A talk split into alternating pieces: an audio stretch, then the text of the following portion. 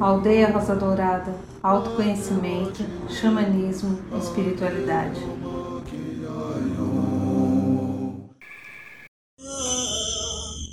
Sentimônia em la corona, em la o, em la corona,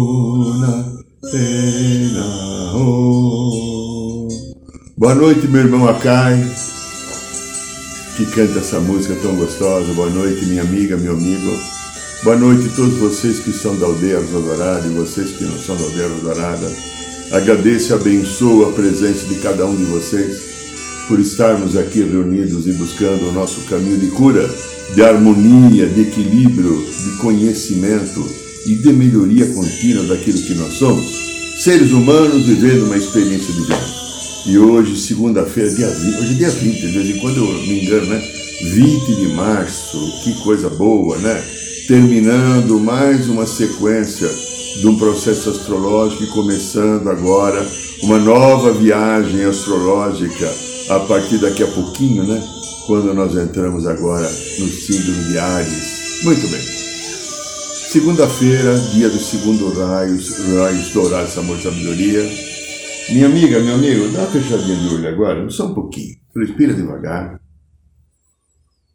E vamos buscando contato agora com a nossa divindade através do nosso coração.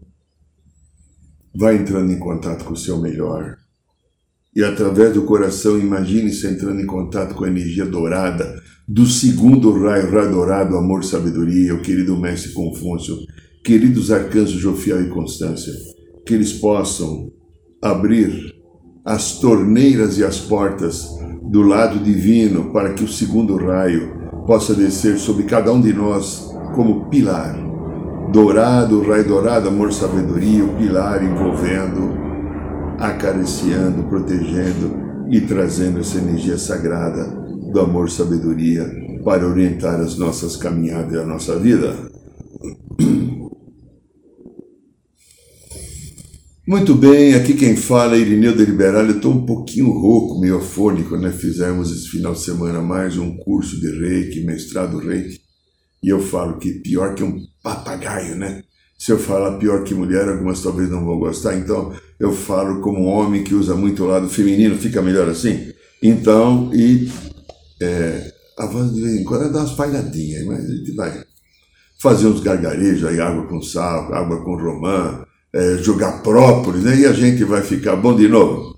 Muito bem, meu querido, minha querida, estamos aqui de novo, começando mais um trabalho iniciando uma nova caminhada, um novo ano astrológico assim, batendo na porta, né? um novo sentido, verdadeiramente. 2023 começa agora, né? E eu, por qualquer motivo que eu não entendo, porque eu não entendo um monte de coisa, aliás, talvez eu não entenda nada, mas tudo bem, eu, é que eu sou meio metido, eu me, me meto a ser entendido, mas sem entender nada. Você me perdoe a minha ousadia, né? Eu me tornei um analista comportamental na minha formação em psicologia, num trabalho que realizo em companhia, em parceria e sob a supervisão dos seres espirituais, a qual eu reverencio sempre e busco seguir orientações quando eu as tenho, e às vezes são muitas orientações Tento não fazer nada do meu jeito, porque o meu jeito não serve nem para mim. Tento fazer do jeito que é legal para todo mundo, para mim e para você, né? Para um bem comum, para um bem coletivo. Então eu tenho um trabalho com a espiritualidade. Preciso ter muita disciplina para fazer esse trabalho, né? Porque trabalho de mudança de comportamento eu vou usar um pleonasmo e vou inventar uma palavra agora que não existe, eu estou inventando. Eu vou usar um pleonasmo pleonasmático. Eu não sei o que é isso, mas eu disse isso aí. O meu trabalho dá muito trabalho fazer. Mudança de comportamento. Você enfrenta todas as resistências culturais, religiosas, sociais, é, de, de, de, de, raça, de clã, entende? De, outros conceitos, inclusive do ego hum, e da criança interior. Eu tenho um processo meu que é delicado, às vezes me enche os picuá. Eu sou muito cutucado pelo andar de cima para falar coisas, mesmo quando às vezes a minha personalidade fica quieto. É, sai, sai, sai. Não me meto na vida de ninguém, não vou encher o saco da vida de ninguém, não vou bater na porta da vida de ninguém, não vou dizer que o que é certo, o que é errado. Estou longe disso, graças a Deus. Estou aqui porque eu busco não jogar ninguém. Às vezes eu julgo Irineu, o Irineu é um josta de vez em quando, mas de vez em quando me perdoa também a vida continua. Agora, é muito forte o que vem no compromisso que eu assumi para ajudar mudança de comportamento de quem estiver disponível. Então, a minha formação em psicologia me ajudou muito nesse processo, porque eu, além da formação em psicologia, eu fiz outros tantos cursos ligados à área, né? Psicodrama, psicologia humanista, de Jung, um pouco da análise civilizacional, PNL, psicologia esotérica. Até a medicina chinesa me ajuda muito a compreender certas coisas, que fiz formação, regressão, terapia de vidas passadas, dois anos com a doutora Maria Júlia Pérez. Ultimamente, constelação familiar, constelação sistêmica, constelação xamânica. Né? Já fiz três cursos.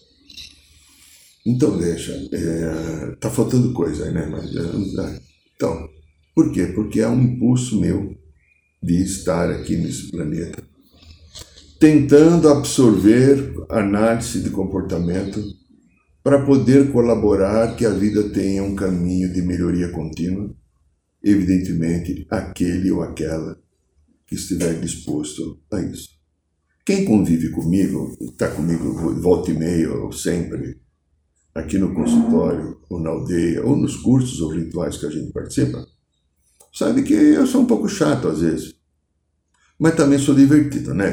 Eu faço dar risada, eu tenho muitas vezes, ou na maioria das vezes, bom humor.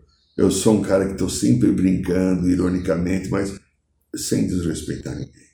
O respeito, a ética, o valor do outro, eu busco com uma bandeira livre e fundamental da minha proposta de vida, porque eu também quero ser respeitado dessa maneira. Às vezes não sou, mas faz parte da história e da cura, né? Então, eu andei analisando, foi muito interessante algumas coisas que eu tenho observado. É, em vidas passadas, eu tenho uma história de vidas passadas, alguns sabem, outros não sabem. Eu fui um ser que tive algum destaque na vida política. Cheguei a ser imperador em alguns lugares, fui papa, né? Tá. Tive algumas histórias aí que não tem nada a ver com o Irineu de hoje, mas o Irineu ou qualquer um que viveu histórias tem as suas lembranças. Então, para resumir, eu gosto de política, ponto. Eu leio tudo que eu posso, eu escuto tudo que eu posso, eu faço a minha análise. Então, faço a minha análise por quê?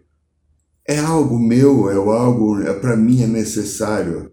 Não vou postular cargo político, não vou me envolver com nenhum partido, mas eu gosto de analisar justamente essa, esse analista comportamental que eu sou, o que falo, o que diz, o que penso, que proposta que tem, porque eu busco um caminho de ajudar a vida a melhorar.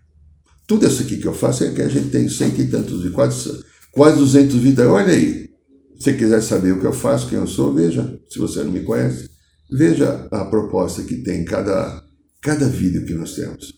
Uma proposta para as pessoas encontrar um caminho, caminho para viver melhor. Quem participa das rodas de cura, dos rituais da ayahuasca que eu dirijo, há uma proposta para a gente encontrar um caminho para ver melhor. Quem fez esse curso de Reiki agora, ou o curso Caminho Superior, ou o curso Mesa Radiônica, ou o curso é, Sagrado Masculino Feminino, ou o curso de Radiestesia, são cursos que eu faço. O de Anjos faz algum tempo que eu não faço. Vão ver que toda a minha proposta é ajudar quem quiser a encontrar um caminho para viver com uma vida de mais qualidade. Busco não ter crítica em nada, porque se a primeira crítica teria que ser para mim, então, porque eu me engano toda hora de um monte de coisa, então o outro também se engana, então eu vou saber se o outro está com boa vontade ou má vontade, se sabe ou não sabe, se tem má intenção, eu não tenho essa competência. Mas eu consigo fazer uma análise comportamental a partir daquilo que eu entendo o funcionamento da nossa psique. E aquilo que envolve a minha criança interior. É, aquilo que envolve a minha criança interior. Aquilo que envolve arquivos, memórias de vida passada. Lembra o livro? Daqui a pouco eu vou falar. A matrix emocional, tal. Então, histórias de memórias de vidas passadas que influenciam. Então, eu fico atento porque isso é um instrumento do meu trabalho, do meu dia a dia e me ajuda a fazer leituras novas e ter uma compreensão melhor. Legal. Muito bem. Nesse período todo, talvez uns 60 dias, talvez a partir de agosto do ano passado, que comecei mais intensivamente a viver o processo, nós estávamos numa eleição complicadíssima, polarizada aqui no Brasil, entre um de direita e um, entre aspas, de esquerda, talvez seja de esquerda, não sei mais, já não, não, mas não importa, eu não tenho que saber mesmo, né? Não é, não é problema meu, inclusive, se ela é de esquerda ou não, mas um mais ou menos é de direita, porque o direitismo no planeta Terra é aquela coisa dura, fechada. Eu, na adolescência, vivi um regime de direita de 20 anos no Brasil. É a chamada Redentora, Revolução Redentora, que eclodiu em 31, se não me engano, de março 1964 eu estava numa agência de publicidade, eu era um garoto de 14 anos, e o dono da empresa que eu trabalhava, daqui a pouco, a uma hora da tarde, ele entra, eu estava na recepção, eu tinha comido a minha marmita, marmita, eu levava marmita, porque eu não tinha dinheiro para almoçar no bar, no PF, marmita, tinha acabado de comer, ele entra com uma uh, metralhadora portátil e coloca em cima da mesa dizendo, é, porque eu andei lá, lá falando lá no. Estou preocupado com o pessoal do Brizola, porque o pessoal do Brizola não sei o que lá, mas eu andei falando no Rio de Janeiro, não sei o que lá, porque temos que tirar de todo jeito, mandar embora de, de, desse Brasil esse tal de Jango. Aí eu fui conhecendo, né? Eu não era nada, eu era aquele cara que ia comprar sanduíche para ele, eu ia o cara que ia buscar o cigarro dele no bar, né? Ele fumava o ministro naquele tempo. Não era nada. Então, mas eu comecei ali a observar coisas. E eu vi 20 anos com os meus amigos na esquina. A gente tinha 16, 17 anos, um pouquinho mais depois. Chegava lá a polícia, a chamada RP, Rádio Patrulha. Nunca esqueço, era, era um Fusquinha. Fusquinha, lembro? Vox, Fusca. O número RP 24, era uma gozação por causa disso. Parava lá, pedia documento de todo mundo. E quem não tivesse com documento, eles eram para a cadeia, para a delegacia.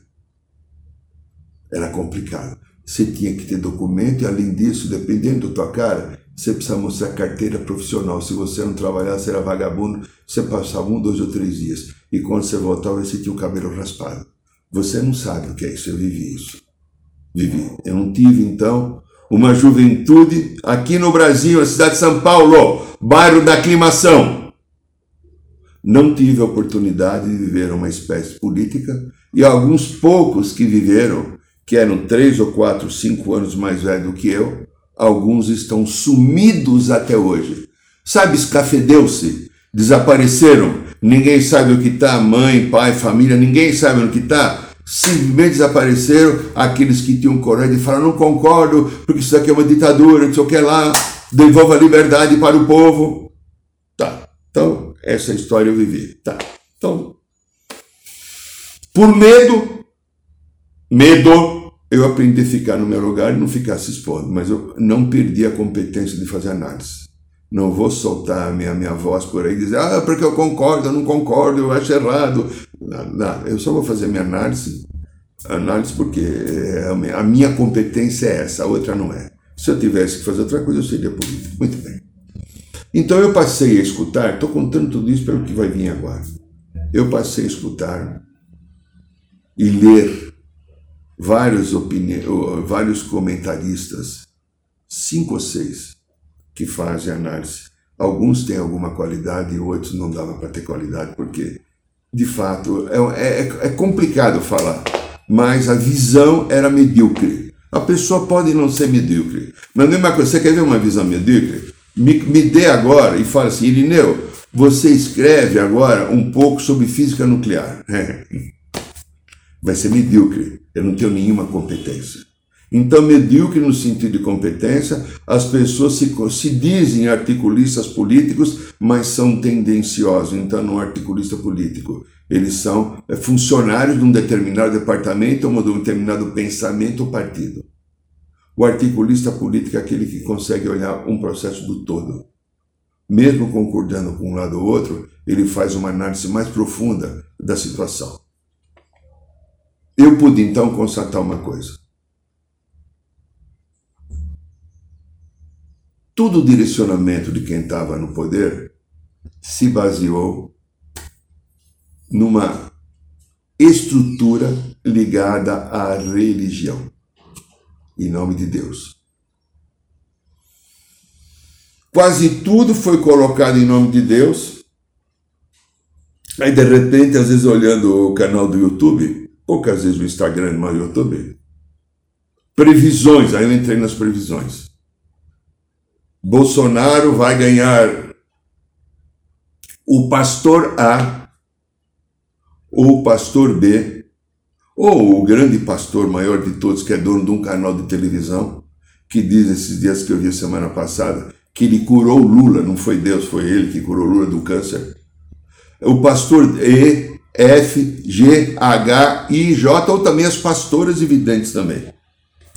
Todas diziam: ungido de Deus, ungido de Deus, vai ganhar as eleições. Grande parte desses seres falavam, os que estão ligados agora à religião.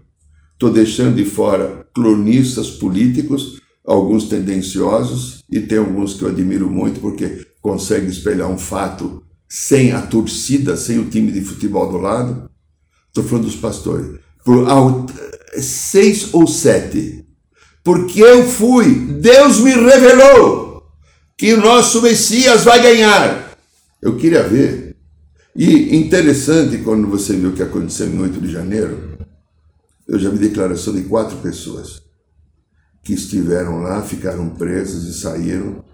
Eles falam: Nós acreditávamos, acreditamos que Deus estava falando com as pessoas e Deus estava orientando, e o certo era fazer dessa maneira.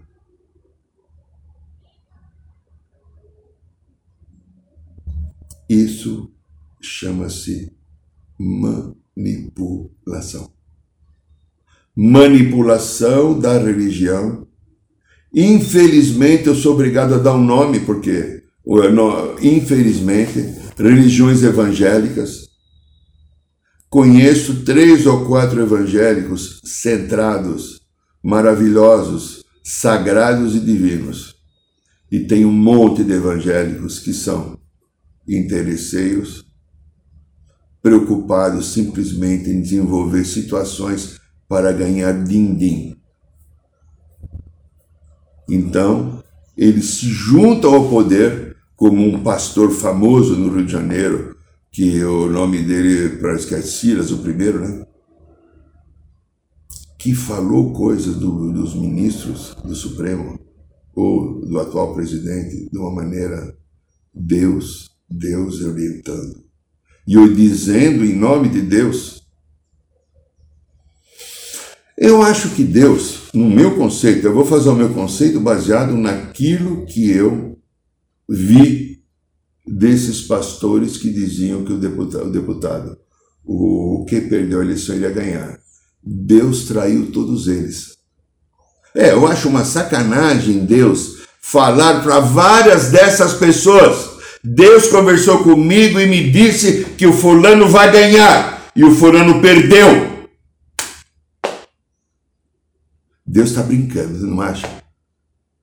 Ou, então vamos lá, vamos olhar outro lado é Deus. Não será o capeta? Eu não acredito em capeta. Como ele acredita em capeta, Esses acreditam em capeta porque dizem que as pessoas estão é, é, concomunados com Satã, com Satanás. Eles falam isso. E então? Olha só. A religião que veio trazer um traço importante de buscar um caminho para a divindade humana, para que o ser humano se espelhasse no seu Criador e, através do espelhamento no seu Criador, o ser humano encontrasse um caminho de paz interior, de reconhecimento do seu status de ser humano, de ser divino, vivendo uma experiência humana. E tivesse o apoio das alturas celestes siderais. Mas não é isso que está acontecendo. A, a, a, religião ela é definida como um sistema sociocultural que envolve comportamentos, práticas, moralidades, crenças, visões do mundo. Eles usam os textos sagrados, eles usam os profetas, os lugares santificados. Você vê? Quantos desses pastores fazem, oferecem viagens aos lugares sagrados, a Jerusalém, para você ir lá no muro onde Jesus nasceu, que lá eles vão trazer água benta você precisa da água benta? Você precisa ir lá? Se você tiver curiosidade, você tem direito. Eu não estou dizendo que você não deve ir, eu estou falando outra coisa. Eu estou dizendo que isso é vendido como uma possibilidade de cura para a tua vida, de você estar no lugar sagrado onde Jesus esteve. Jesus está aqui agora comigo, está aí com você, está com qualquer um que tiver o coração limpo e aberto. Não precisa de um pastor para Jesus estar com você, meu querido, minha querida. É essa que é a questão. Então, o divino ficou sendo vendido de uma maneira fugaz, de uma maneira desonesta. E as pessoas entram, as pessoas estão perdidas, acreditaram na palavra que seria de Deus através desses seres. Acreditaram na lavagem cerebral de manipulação que ficou preso a muitas dessas pessoas direitistas.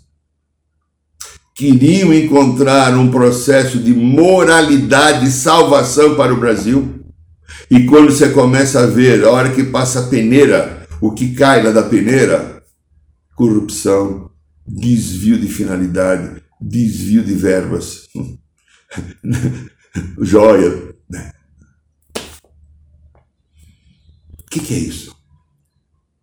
Onde estamos?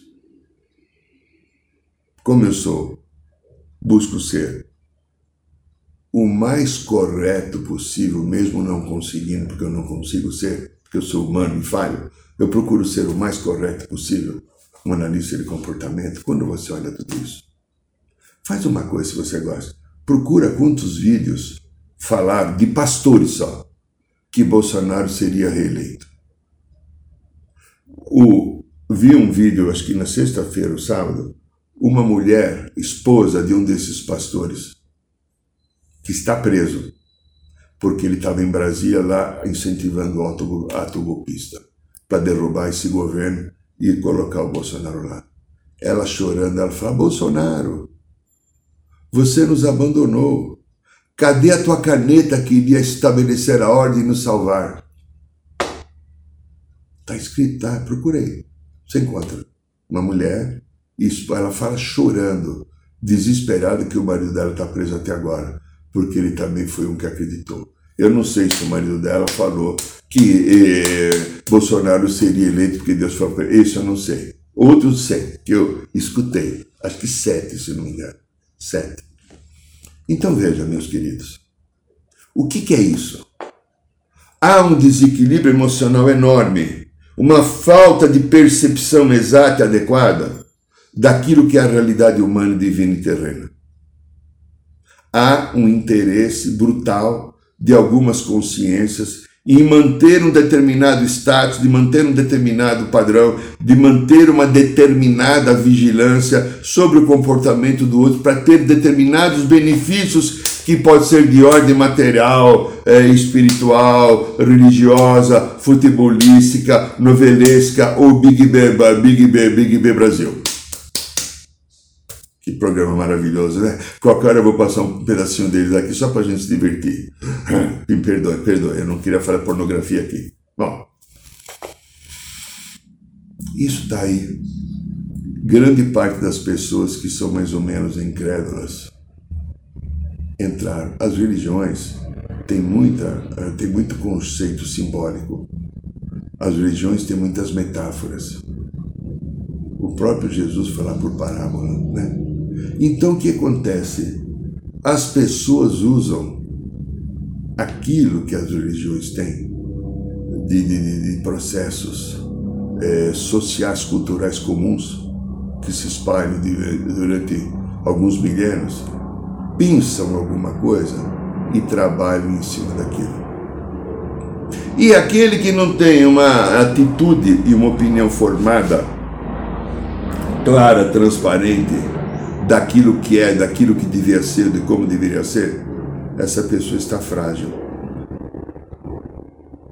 Essa pessoa está frágil, ela tem a tendência a ser manipulada. Ela tem a tendência a escutar qualquer coisa e aceitar sem fazer uma análise profunda. Então, a religião é divina, humana ou é política? Esta religião que eu vi agora, essa que eu estou falando, ela é política. Ela tem uma única finalidade: levar uma mensagem política àquelas pessoas a qual esses que estão levando a mensagem têm um desejo fortuito, grande, bem definido de manter uma estrutura de poder e que você apoie esse poder. Eu não sei o que ganho, se no caso das religiões é a manutenção do não imposto. Acho que todos deveriam pagar imposto, mas não pagam. É... Há um conjunto de coisas acontecendo, há um conjunto de, de, de direcionamentos que estão vivendo no dia a dia das nossas situações, da nossa mídia, da, das nossas mídias sociais. Hoje, as pessoas têm tido a liberdade de falar o que quiserem, sem uma consequência, porque não há uma regulamentação. As pessoas falam sem responsabilidade. Teve outro dia, eu vi um. Essa semana que passou, um deputado federal falando da ministra irmã da Marielle, e ele falava assim, acho que é Feliciano, se não me engano mas essa ministra que vai vir, ela iria lá no Congresso falar, essa ministra, mas é ministra ou ministro, alguém do partido, ela é ministra, mas ela é homem ou ela é mulher? Porque, pelo que eu sei, acho que é isso, se eu não estou enganado, ela é homossexual. Então, o desrespeito à homossexualidade de uma ministra do Estado por um deputado que é de direita, ligado ao partido que perdeu, porque eles entendem que isso não é coisa de Deus, porque há uma perseguição absurda dentro do conceito de religião, de encapetar todo mundo que tem qualquer desvio da sua sexualidade e que tem coragem de assumi-lo. Quantos desses que não têm coragem de assumir, que ficam criticando os outros, porque deve ter algo parecido, mas tem medo do pecado, do erro, do julgamento. E esses irmãs da Marielle, Marielle e tantos outros que eu não sei, tiveram a coragem de assumir: eu sinto isso e quero viver isso. Aonde está o erro? Na cabecinha de.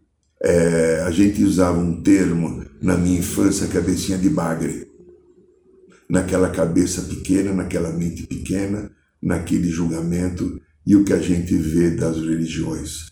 Religiões que se dizem cristãs, não seguindo um dos principais conceitos do Cristo. Não julgueis para não ser julgados. Julgam todo mundo que não funciona na visão que eles acham que é o certo.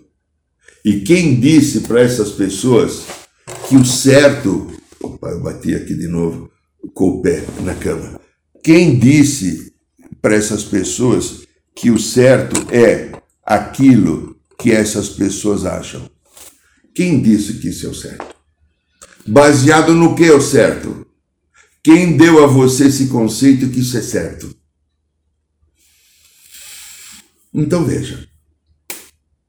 Há um grande vazio, um grande furo, um grande desequilíbrio que tem acontecido na nossa sociedade. Porque a partir do momento que as religiões se é, elas assumiram o direito delas, né? não que é direito divino, sagrado, humano, elas assumiram-se no direito de serem julgadores da ética e da moral, dos bons costumes e da verdade.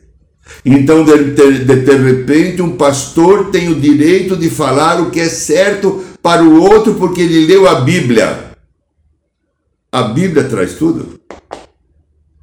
A Bíblia fala de extraterrestre, é real. A vida, a Bíblia fala de memórias de vida passada. A Bíblia fala da criança interior. É, é. A Bíblia fala de neurose, de psicose. É. Fala, vai, vai lá. O que, que é a Bíblia.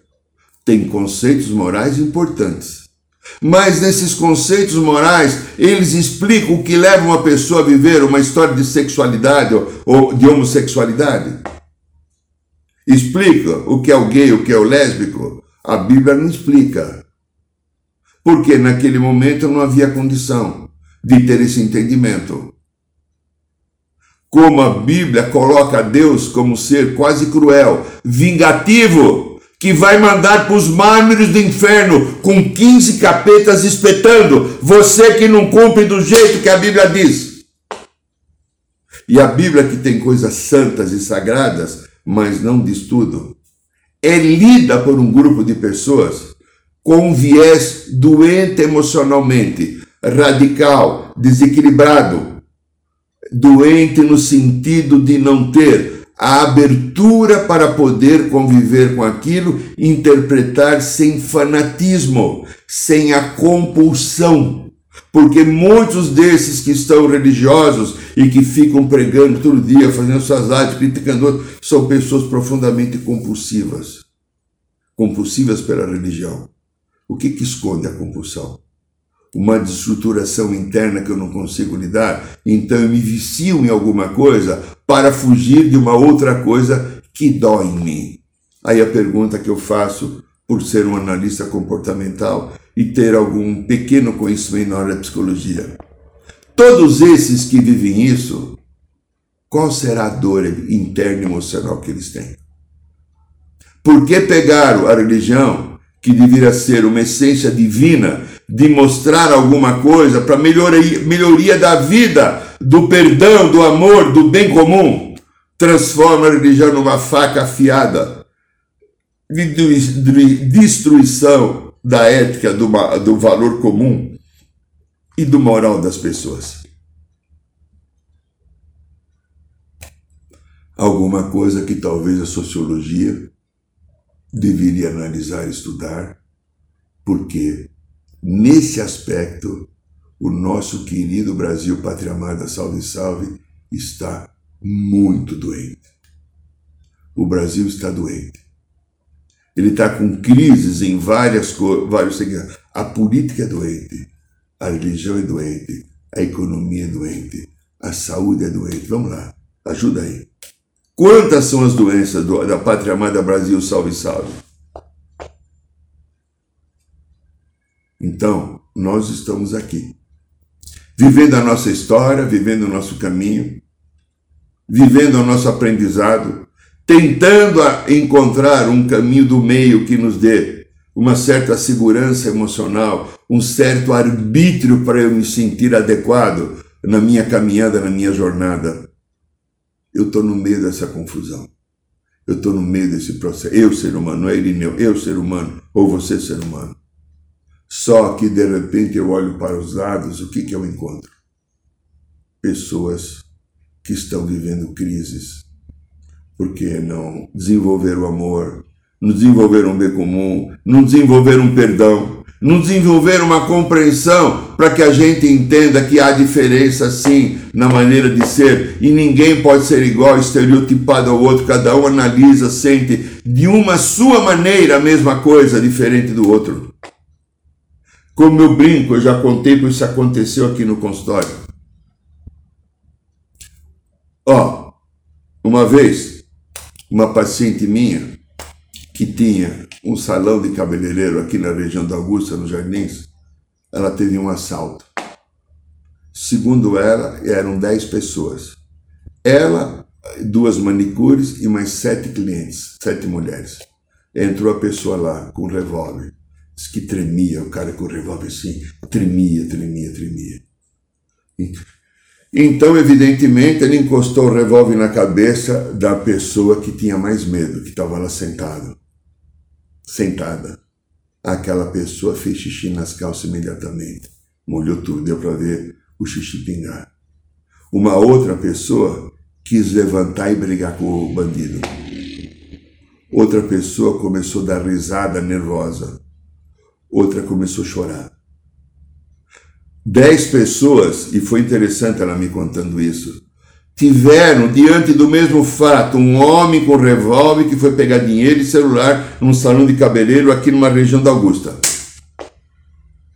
Dez comportamentos diferentes. Por quê? Porque diante do mesmo fato nós funcionamos diferentes. Diante do mesmo fato, nós temos atitudes diferentes baseadas no conjunto das histórias da minha infância, memórias de vida passada ou aquilo que é herança que eu herdei da minha família e continuo trazendo até agora. Então, queridos, queridas, a religião devia ser divina, nos levar ao meu Deus, mas ela se tornou humana e agora se tornou política. E se for humana e política, ela não serve para gente. O que serve é só o divino. Enquanto a religião não tiver sustentação divina, ela está cometendo um grande engano e praticando na nossa vida uma ajuda ao grande desequilíbrio. Este é o programa da aldeia, meu amigo, minha amiga. Ó, ó, aqui, ó, deixa eu colocar aqui. Luiz, coloca aí. Nós escrevemos esse livro Matrix Emocional. Nesse livro a gente conta 288 páginas, mais de 30 histórias de como as memórias e consciência de vidas passadas, vidas passadas influenciam agora a minha vida presente. Se você quiser fazer esse livro, é fácil ter esse livro. Você faz um depósito no Pix, aí da aldeia, na primeira página da aldeia, tá? Você manda um e-mail pra gente. O correio demora cinco dias para entregar na sua casa. Aqui no Brasil ele entrega na sua casa. Fora do Brasil tem que ver valor de correio, que é muito caro. Então, se você quiser uma leitura boa, dar de presente a alguém, Matrix Emocional mostra vários caminhos, várias coisas, vários conceitos que pode ajudar a você escrever uma história nova de compreensão sobre a sua própria história. Tá? Então tá aqui uma dica importante. É... No dia 2 agora nós vamos fazer mais um curso recapitulando um caminho de Deus superior. As vagas já estão abertas, já hoje a gente disparamos os e-mails. Então quem quiser participar é um domingo só, mais um módulo, cada módulo independe do outro. Vamos ter cinco histórias diferentes lá para trabalhar, contar, intuir, perceber, ligando a nossa espiritualidade sagrada. Então, dia 2 de, de, de, de abril, recapitulando o caminho do Deus superior. Ó, se você gostou aqui do programa, dá um likezinho aí, né? Vamos. Clica aí, faz uma coisa, ou passa o programa para alguém. Ó. Então, toda quinta-feira, às 8 horas da noite, como nessa quinta-feira agora, nós teremos mais uma roda de cura no bairro do Ipiranga, aqui na Aldeia do Dorá. Então, se você quiser estar conosco lá, será uma alegria, um prazer ter a sua presença conosco, quinta-feira, aqui no bairro do Ipiranga, na Aldeia Rosa Dourada. E toda segunda-feira nós temos aqui o programa da Aldeia. Agradeço o seu carinho, sua presença, sua parceria, sua compreensão. Boa noite, São Paulo. Boa noite, Brasil. Boa noite, Mãe Terra. Boa noite, Universo.